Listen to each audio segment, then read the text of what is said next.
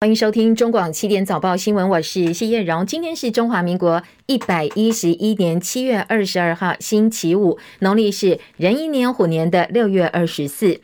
明天就要迎接二十四节气当中的大暑了。大暑呢是气候酷热时刻，确实随着大暑到来，各地的温度持续飙高。气象局花莲玉里测站昨天中午之后测得了超高温四十点七度，台北设子也有三十八点六度。那今天一大早打开气象局网站。全台湾除了哦本岛新竹市没有亮高温灯号，其他各县市不是橘色就是红色，甚至有专家预告说，双北这两天体感温度可能会飙到四十二度，周末会比今天更热。那对于酷暑呢，到底要什么样的准备？详细的天气提醒，连线请教的是中央气象局的预报员赵宏先生。今天的天气其实跟昨天很像，就如刚刚主持人所说，主要就是热，各地都是晴到多云、高温炎热的天气。降雨的部分的话，只有在中午过后的山区可能会有一些零星的降雨，所以说前往山区的朋友还是携带去备用。那在高温，各地都可以来到三十三到三十七度，所以其实台湾各地局部地区都容易出现三十六度以上的高温。今天特别要注意，在大台北、宜兰地区以及花莲县的纵谷呢，一样有机会来到三十八度或是以上极端高温发生的可能，所以请大家多加的留意。那最后再提醒，这种比较高的温度呢，也预估这一周都会是属于这种天气情况。所以中午前后的紫外线指数偏强，外出务必要做好防晒的工作，并多补充水分，慎防热伤害。请教预报员，现在有没有办法观察到什么时候会稍微比较没有那么热，稍微不热一点呢？呃，目前看起来这一周的天气都是属于比较高温炎热啦。对，近期看不到，呃，可能有降温的迹象。对，看起来都是都会感觉比较热，特别是在中午过后这一个时间点。好，谢谢赵宏先生提醒，提供给大家参考。好，从今天起一路哦，预期呢，接下来这个星期都会非常非常炎热，所以外出防晒一定要做好，多多补充水分。天气热哦，很多人根本脱离不了冷气，在这样情况之下，无预警大停电真的会让人很生气。台南市的中西区南区，昨天晚间九点四十二分，突然无预警大停电，五千两百二十八户无电可用，市区很多路段陷入了一片黢黑，很多耐不住高温的民众哦，纷纷上网去抱怨说，天气这么热，没有冷气怎么睡觉呢？台电台南营业处赶快派员抢修，在深夜十一点陆陆续续恢复供电，初步检查疑似是。新建线 CB 跳脱，地下线路无自动复闭所导致。今天台电网站显示的是供电充裕的绿灯，但是刚才气象局也提醒大家了，周末天气呢会比今天前几天都还要热。很多网友觉得很害怕，担心不知道什么时候会轮到自己家里碰到无预警大停电。昨天还有一件突发事件，也有很多人怀疑是不是跟电力的供应不稳定有关系。台北捷运昨天一天之内三度发生异常，板南线一大早。先是传出有一辆列车轨道电路故障，隔了十分钟，另外一辆列车刹车传出焦味，影响上千名乘客，通勤族气得跳脚。没想到呢，上班时间出状况，下班时间文湖线也出包了。有一辆列车突然没有办法自动发车，一百多名旅客被迫下车。因为昨天刚好又是高温，加上最近的用电屡见高峰，所以很多民众一联想就想说：哎，是不是电力不足所导致的呢？对此，北捷澄清，不是因为缺电。北捷说呢，这起事件初判是轨道线路接头异常，不过详细状况等收班之后详细检查，今天可能会对外说明。也强调，如果因为这一次的异常中途提前出站，或者是已经进站但是不搭乘等等任何因素啊，都可以跟北捷办理退费。今天清晨其他的新闻焦点，欧洲央行意外升息两码，美股收盘道琼跌了将近一百七十点，特斯拉拉涨超过百分之五，所以纳指是收红的。深夜收盘的欧洲股市走势分歧，清晨。收盘的美国股市，道琼呢涨了一百六十二点，来到三万两千零三十六点。史坦普五百指数涨三十九点，涨幅百分之零点九九，三千九百九十八点。美元走软，提振了科技股，以科技股为主，纳斯达克指数涨一百六十一点，涨幅百分之一点三六，一万两千零五十九点。费城半导体今天收盘涨四十三点，两千九百一十六点，涨幅百分之一点五三。美国商务部长雷蒙多继续为晶片法案拉票，他强调晶片加工的重要性，认为美国在这个领域呢已经过度依赖台湾了。如果台湾的晶片短缺或者是断供的话，美国就直接陷入严重衰退。所以他呼吁要在美国建立晶片加工基地。欧洲央行今天宣布启动十一年来首次升息循环，而且升幅呢是超过预期的两码五十个基点，也正式宣告八年负利率时代结束。显见欧洲央行对目前通膨失控的担忧，凌驾在俄乌战争影响欧元区经济的不安，欧元跟欧债殖利率应声大涨。欧洲央行结束了货币政策会议之后，宣布基准利率从负的百分之零点五一举调升五十个基点，来到零水位。升幅超过先前普遍预期的二十五个基点，同时欧洲央行也预告说，下一次九月八号还会再继续升息。欧洲央行宣布，二零一一年以来第一次升息之后，欧元、欧债殖利率跟欧元区的银行股齐涨，欧元区政府十年期公债殖利率呢齐扬，而第一大经济体德国十年期的公债殖利率已经升到百分之一点三六。深夜收盘的欧洲股市，伦敦股市微涨六点，七千两百七十点；法兰克福指数呢，则跌了三十五点，一万三千两百四十六点；巴黎 CAC 指数上涨十六点，六千两百零一点。尽管受到美国限制出口十四纳米以下先进晶片制程设备，大陆晶圆代工厂中芯国际最近被发现，在已经出货七纳米晶片给美国比特币挖矿公司的情况之下，知名的调研机构拆解了这个晶片之后，发现初期的。影像显示，几乎抄袭台积电七纳米制程，恐怕未来双方会爆发智慧财产权的争议。台积电曾经在二零零二年到二零零六年两度提告中芯抄袭晶片制成技术。官司缠缠讼了大概八年的时间，到二零零九年才达成和解。中芯必须赔偿台积电两亿美金，换算台币五十九亿多，而且要给台积电百分之八的股权。但是台积电二零一九年开始处分中芯股权，中芯二零一九年在美国纽交所下市的时候，台积电持股已经剩下百分之零点二了。北溪一号天然气管线经过过十天税收，二十一号恢复供气，也让德国在内很多欧洲国家松了一口气。但是欧洲的担忧并没有因此消失，因为呢，俄罗斯可能会在今年冬天减少甚至切断天然气的供应，以能源来作为报复制裁的手段。国际油价今天每桶跌超过三美金，因为美国汽油的库存增加，加上欧洲央行升息可能会影响到需求的关系。利比亚开始恢复供油，俄罗斯恢复对欧洲供应天然气，再再舒缓了能源供应的限制。纽约商品交易所西德州中级原油九月交割价下跌三点五三美元，每桶九十六点三五美元。伦敦北海布伦特原油九月交割价下跌三点零六美元，每桶一百零三点八六美元。现在的国际油价是多空交杂的。按照国内油价计算公式，下周国内汽柴油呢，汽油本来应该大涨五点四块，柴油涨七块。不过因为我们有亚邻竞争国的最低价限制，还有油价平稳机制，所以呢，如果双启动的话，估算下周油价不涨反跌，汽油呢可能每公升会调降零点二块钱，柴油降零点一块。如果真的照这个幅度来降的话哦，将会是国内油价连续三周下降。不过当然，实际调幅还要。是等待中油在礼拜天中午十二点钟正式的公告为准。在半导体双雄的领军之下，电传龙头股齐涨。台北股市昨天大涨两百零四点，作收收在一万四千九百三十七点，成交量两千三百五十七亿元。而电投涨幅有百分之一点八六，合计三大法人买超一百三十五点六七亿元。距离国安基金在十三号宣布进场前一万三千九百五十点，七个交易日下来，国安基。经说要护盘之后哦，狂拉了近千点，是史上第二家的护盘表现。今天有机会上攻一万五千点大关。而寿险业的净值风暴扩大，润泰双雄润泰全、润泰新因为转投资南山人寿，被曝净值大跌，股价受累，昨天吞了第二根的跌停板。因为两个月前融券就有大增的迹象，有没有秃鹰进场？金管会昨天表示，现在呢，包括了润泰新、润泰全，通通被列为监视股票。台北外汇交易市场，新台币兑美元昨天收盘收在二十九点八九，兑换一美元，升值了零点六分。而在全球央行紧缩浪潮当中，日本央行一再坚定鸽派立场，不断上涨的原物料还有大宗商品成本，推动了日本通膨率超过百分之二。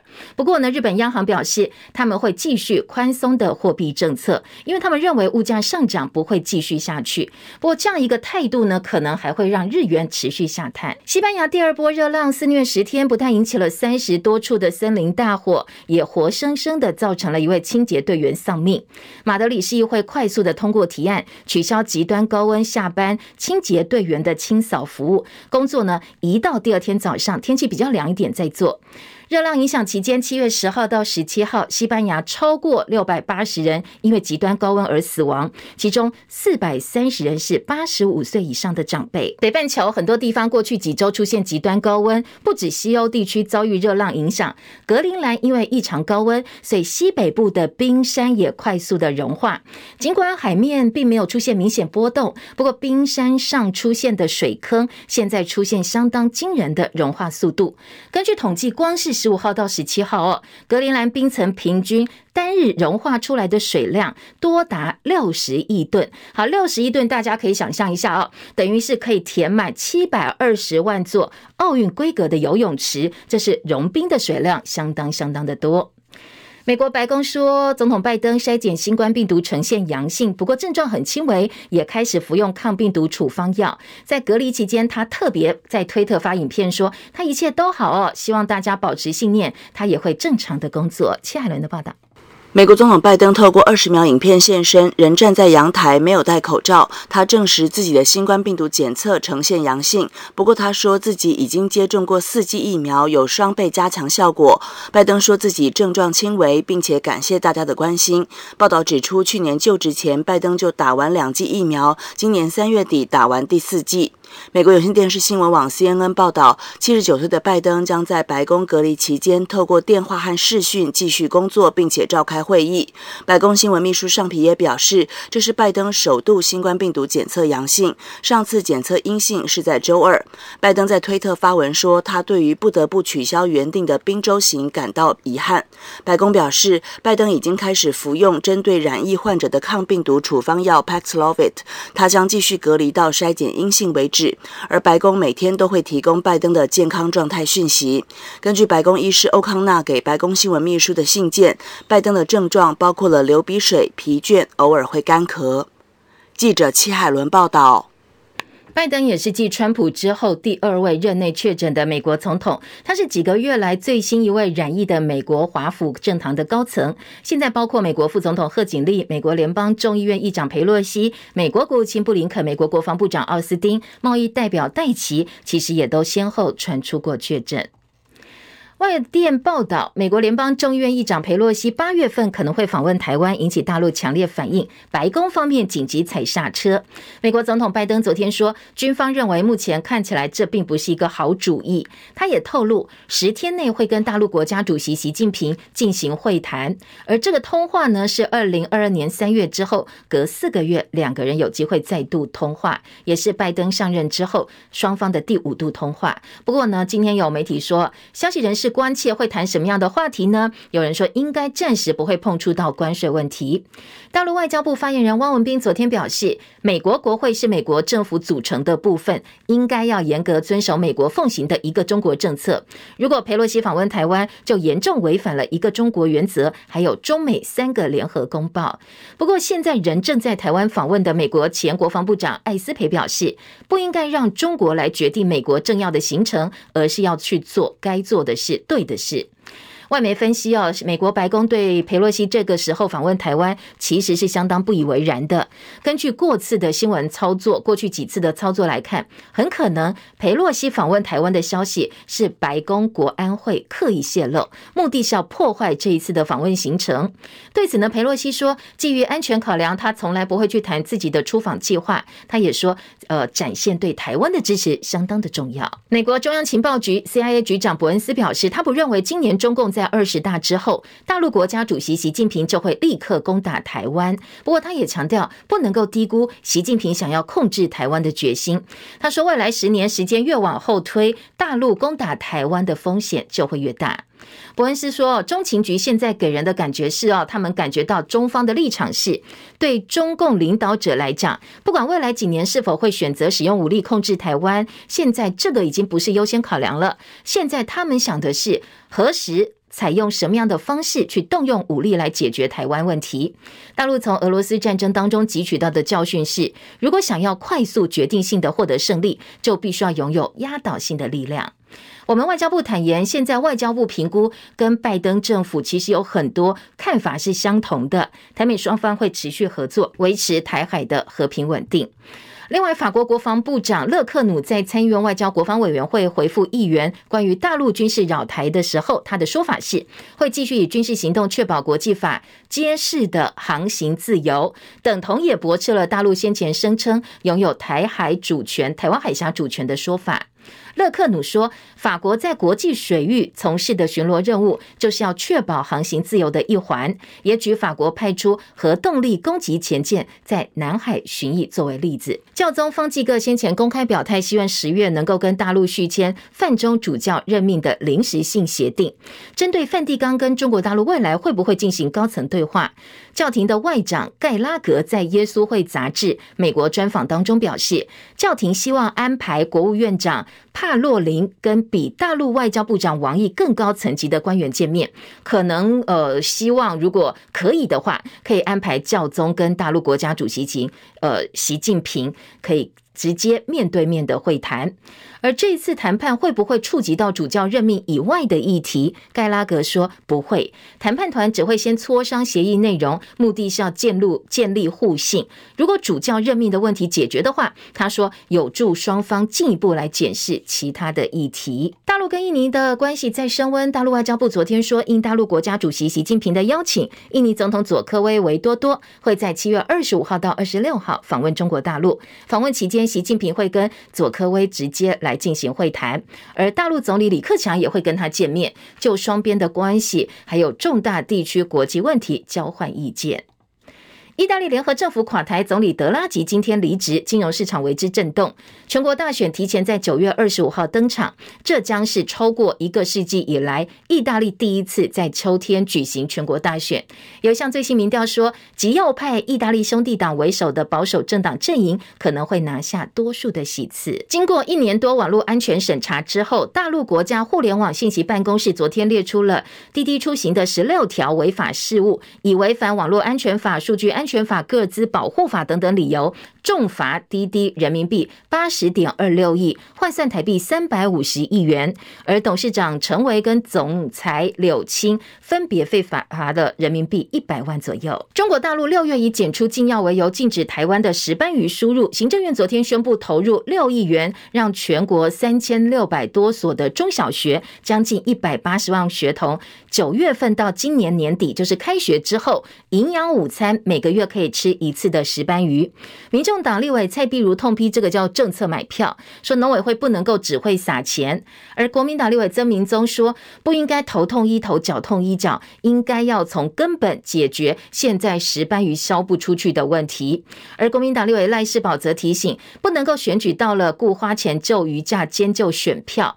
那说大陆质疑的是含有禁药，哎，那我们的石斑鱼真的安全吗？别人不敢吃，怎么可以急着拿给孩子吃呢？说必须要先从源头哦。农委会确保检验合格之后，再把这些石斑鱼拿给小朋友的营养午餐来提供给他们吃。民进党桃园市长候选人林志坚陷入的论文门风暴，他就读中华大学科管所，还有台大国发所的时候写的论文涉嫌抄袭，中华大学论文甚至有侵权嫌疑。国民党立委林奕华昨天晚间在脸书公开了竹科管理局的公文还有合约，说民进党桃园市长参选人林志坚根本没有拿到。授权也没有申请使用资料。对此呢，林志坚竞选办公室发言人黄伟军表示，国民党不要自己当法官，每天的抹黑跟施压。我们先来听啊，林奕华公布的。个竹科管理局的来函，针对要求科技部提供教授贺立行跟林志坚要使用科技部委托资料的申请书，还有科技部的授权书。那竹科管理局的回复是，经查他们并没有申请书，也没有授权书。所以林奕华说，既没有版权，也没有申请使用这一份资料，所以林志坚大有问题。除了抄袭窃取之外，也涉嫌泄密。好，林志坚竞选办公室则来澄清说，中。华大学的硕士论文呢，是林志坚参与执行的委托研究案。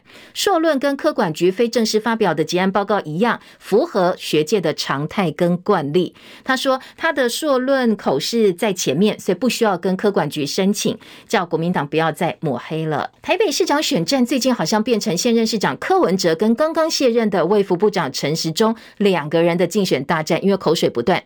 柯文哲前天才说不原谅民进党的陈时中呢，在卫福部长任内挡 BNT 疫苗进口，还问陈时中的支持者高端你们吞得下去吗？那昨天陈时中也幽默做了回应。啊，要支持陈时中，我就去问他，你你你高端疫苗你真的吞得下去吗？啊、当时挡 BNT 这个我永远不原谅他。你要你要赚赚小钱就算了，哎，当时这么紧急，你还想赚这个钱，这个实在是太过分了。嗯、对我来讲是这一关哦，我就我就不会支持。基本上我还是要强调，就不要有错误观念，疫苗是拿来打的，不是用来吞的，绝对没有挡过 VNT，。历史的文件是非常的清楚，我们是被打，而不是我们打。另外呢，陈时中接受三立新闻正知道了主持人郑弘仪专访说，台北没有长足进步，可能跟有些人认为自己的智商很高却带不好人有关系。而昨天他进一步说明，智商是小孩做的评量，大人已经有人生经验，能够自信地说做过什么事情比较重要。那昨天柯文哲也对陈时中的说法做了回应。今年这个选举年嘛，哦，那我都可以预测了哈，台北跟新竹哦。有第四个候选人啊，叫柯文哲。因为我以前跟民进党并肩作战过嘛，所以对他们的选战非常的熟悉的哈。就当都当年林锦昌教我的，哦，那所以他们的策略就是，哦，不管在台北或新竹哦，就全部猛攻柯文哲，哦，那我们来来边缘化其他的候选人，这是他们一个一个基本战法。所以我倒觉得这样的，我还会再跟陈佩琪讲说，哎，你 你不要随便上钩，我都忘记忘记先跟你提醒了。好，外传林锦昌这一次也加入了陈时中的竞选团队，来帮他哦做文宣方面的操刀。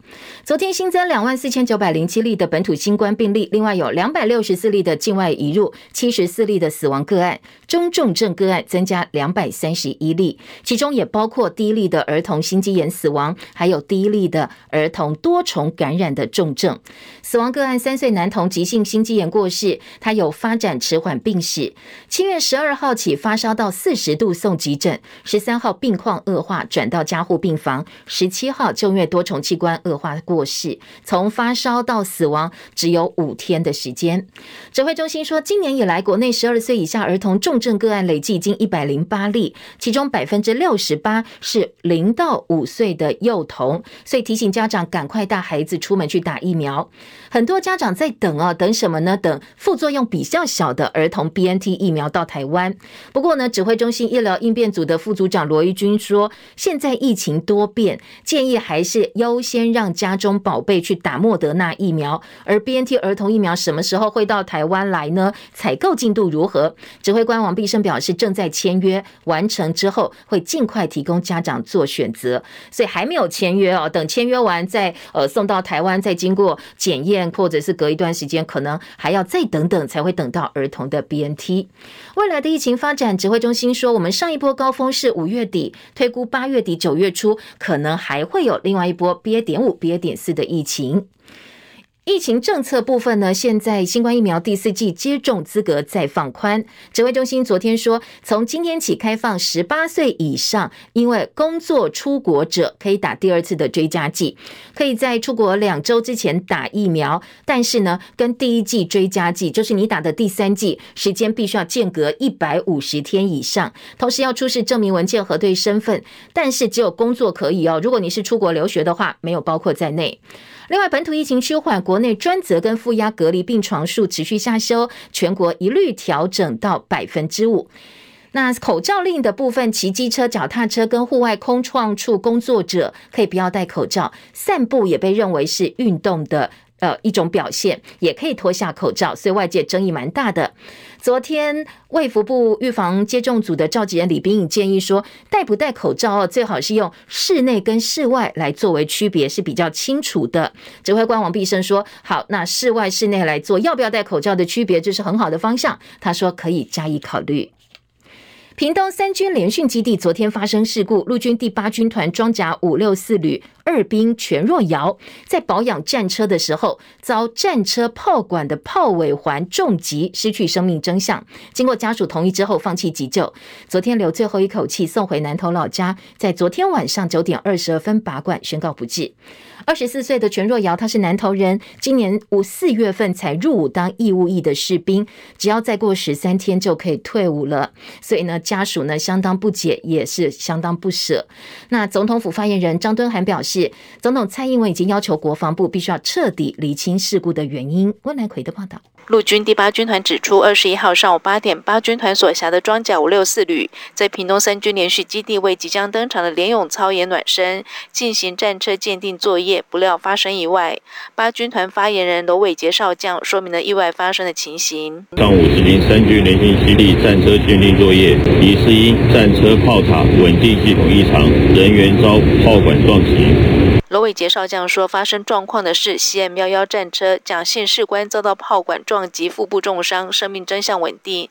另一名二十四岁的全姓士兵，则是遭到炮尾环压伤，伤势严重。是 CM 幺幺，全名是他是被炮尾环。被被那个压到，全姓士兵当场失去呼吸、心跳，紧急送医抢救，一度恢复了心跳、血压，装上叶克膜之后，转送国军高雄总医院救治。院方表示，全姓士兵肋骨骨折、心肺都有压迫性挫伤，伤势不乐观。晚间在家属同意下，留一口气，由救护车载回南投老家。九点二十二分宣告不治。根据了解，全姓士兵剩下十三天就可以退伍，没想到发生不幸。中广记者温兰奎屏东报道。台日跨国同性伴侣阿树有吉英三郎去年到台北大安户政事务所去登记结婚遭拒，透过挺同团体安排提出行政诉讼，要求救济。台北高等行政法院昨天判了大安户政事务所应该准许这一对跨国同性伴侣登记结婚，不过全案还可以再上诉。律师团表示，又一次的胜诉，代表着我们的行政机关怠惰。代表着我们的行官行政机关明明可以依据现行法就让跨国同性伴侣结婚，但是却不愿意做。那这个是什么？这个就是违法，这个就是违失。而我们的政府已经被行政法院提醒了，这是第四次了。所以这一次虽然是一个胜诉、非常欢乐的判决，但是我们还是必须要比较强硬的呼吁我们的政府，请尽快改正。现在这个违违法违失的缺失，让跨国同性伴侣可以尽早结婚。好，官司败诉，内政部说，关于国人跟外籍人士可不可以在台湾办理结婚登记，必须要适用相关规定。婚姻成立依该当事人的本国法，而户政事务所只是按照法律规定或事实加以办理户籍登记。所以呢，呃，台湾人跟日本人申请同性结婚，还要看日本的相关规定哦。他说，按照这样一个逻辑来看，这个跨国的同性伴侣是不能够在台湾登记结婚的。那接下来可能还会再提出上诉。台北羽球公开赛过去已经在台北三度封后列为大会头号种子，一姐戴资颖，二零一八年之后再度参赛。昨天小戴只花二十分钟，二十一比六、二十一比八拍下高雄中学北师大学妹洪恩慈。今天要遇到第八种子何库自家人白玉珀，一哥周天成跟黄金男双林洋配王麒麟跟李阳，昨天也都顺利进到前八。今天不约而同上演宝岛内战，希望呢帮地主预约好四强赛的门票。WTT 冠军赛布达佩斯站孤军奋战的桌球好手庄智渊八强赛对上中国大陆好手梁靖昆，双方短兵相接，庄智渊作战经验丰富，但是呢，梁靖昆年轻气盛。庄智渊在逃过四个赛末点的情况之下，相当激励人心哦，最后三比二险胜，顺利拿到了四强赛的门票。有一个百岁林爷爷，九十八岁，被认证为今世世界纪录最年长的羽球选手。去年五个月羽球馆关了，老人家没有球可以打，体力变差，稍微动一下就气喘吁吁，看了好多医生都没有改善。他的球友是中荣副院长傅云庆，也是心脏科的医生，就建议他去检查哦。那检查一下，发现主动脉钙化严重狭窄，闭锁不全。经过心导管置换心脏瓣膜，术后两个月，他重新回到羽球场，还拿下父子组全国冠军。寇世金的报道。台中荣总副院长傅云庆说，他和百岁林爷爷是球友。去年十月，老爷子就医时听诊就知道有心杂音，检查发现主动脉瓣钙化严重狭窄，闭锁不全，除了体力差、容易喘、胸闷、胸痛，甚至昏倒，一年存活率剩下一半。主动脉瓣闭锁不全，或者是狭窄厉害，其实他一年的存活率大概只剩下一半，必须积极的治疗。讨论后接受经心导管。主动脉瓣置换术术后症状改善，今年四月更在全国青城杯羽球大赛拿下父子组全国冠军。傅云庆说：“林老爷子九十八岁时被认证为金世世界纪录最年长的羽球选手，能重返球场，替他高兴。”心脏科主任刘尊瑞说：“曾有一百零七岁的病患成功接受这项手术，林老爷子以九十九岁高龄术后成功返回球场，成了。”另外一个世界纪录，一百一十年二月起，健保署已经开放给付。台中荣总今年来累积近一百五十病例。中广记者寇世京在台中市报道。中广早报新闻。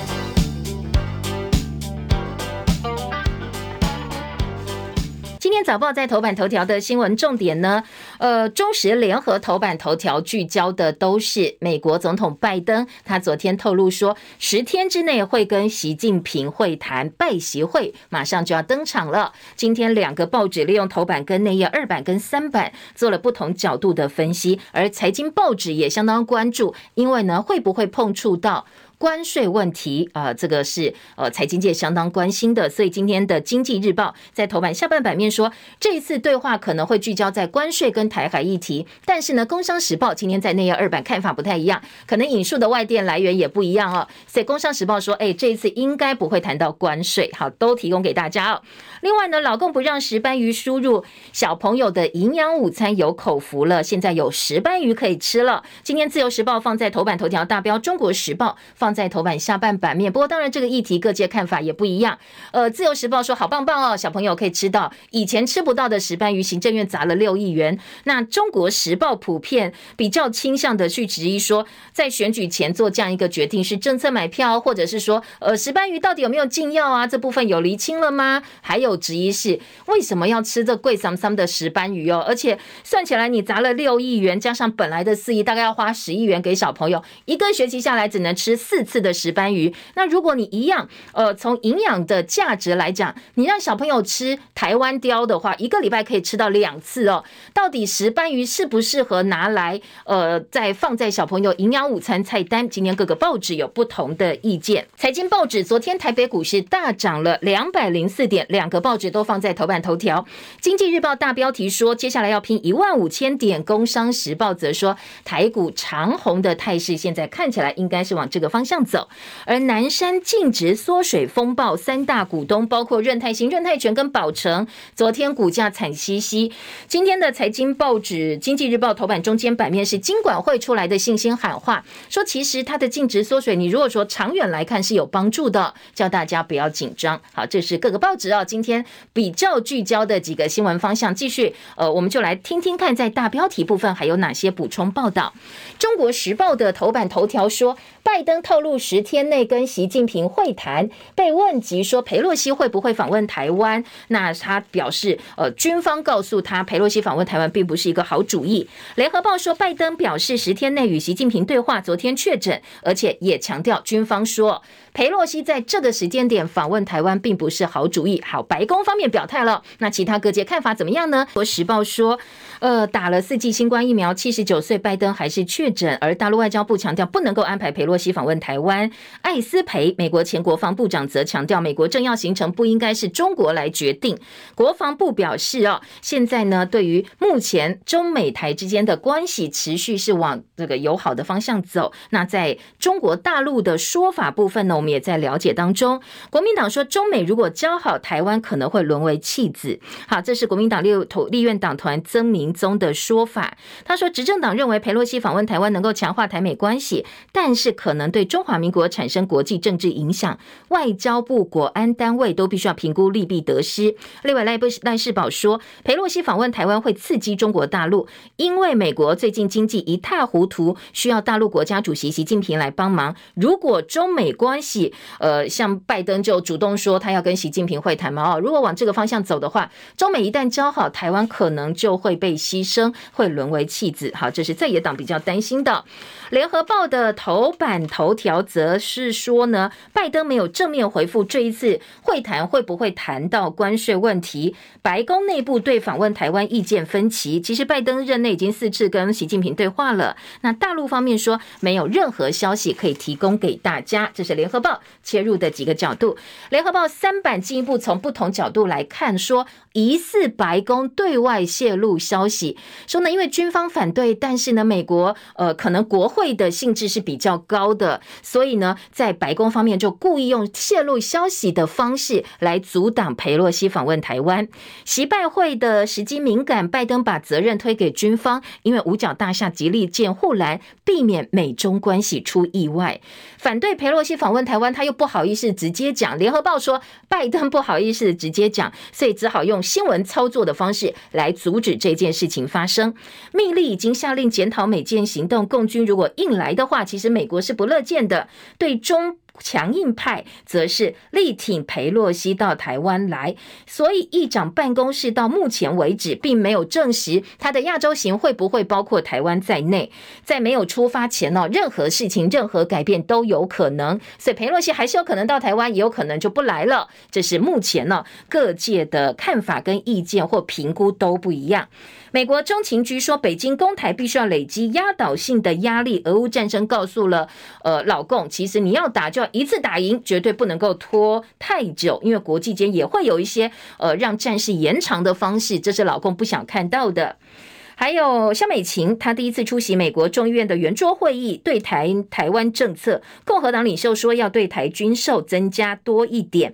美国商务部长提出警告，台湾晶片如果断供的话，美国经济可能会深入的、深度的衰退。好，这是联合报今天的三版，联合报四版则是赖清德，他昨天呢出席了 AIT 的相关聚会，呃，有一些对于两岸之间的发言、美中台关系的发言，联合报做了整个版。面的报道哦，今天整版看到都是赖清德，大标题是赖清德表示台湾的善意不断的被中国大陆给忽略。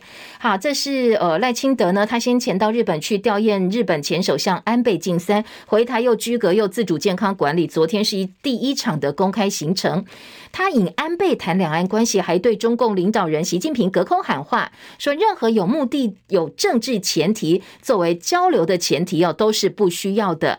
他也特别去尊蔡英文，就是尊小英哦，说蔡英文总统上任六年，两岸关系台湾的善意不断被忽略。如果中国能够感受到蔡总统善意，习近平的挑战就不至于会这么巨大。他昨天出席一场新书发表会时表示，有人说台湾如果不接受一中原则，不接受九二共识，是不是能够有新的共识可以作为两岸交流之用？但是他认为，任何有目的性的政治前提来作为交流都不需要。国家之间的交往，尊重跟善意是最基本。像安倍晋三对台湾的支持，从来都没有任何的前提。所以他表示，希望蔡英文对两岸关系的用心努力，能够让两岸之间都有更多的体会串成交流活动。好，这是赖清德昨天的说法哦。那不同角度有两个特稿来看赖清德这一番话。记者廖世峰的特稿说，两岸关系交恶，赖清德务实台独，也是这个要记功一笔的。所以你这个时候讲这句话，好像有点不太适当。那今天的联合报指的是说。赖清德鲜明的台独色彩，在两岸关系交恶的过程当中推波助澜，难辞其咎。他先前在阁魁的时候，曾经表示他是务实的台独工作者，说呃当时呢就被老共很跳脚哦，相当的感冒。后来二零一四年，他以台南市长身份首度。访问中国大陆，在上海抛出两岸合作取代对抗，交流取代围堵，释出善意。但是二零一七年九月，北上接行政院长之后，就公开表示他是台湾独立的政治工作者，不管是哪个职务都不会改变。所以当时北京大反弹。好，今天在联合报特稿说，你赖清德大谈橄榄枝哦，对两岸关系呢，希望递出橄榄枝，但是六年来两岸关系的恶化，你的贡献难以抹灭，所以不能够只有口惠，要有更多的务实行动才行。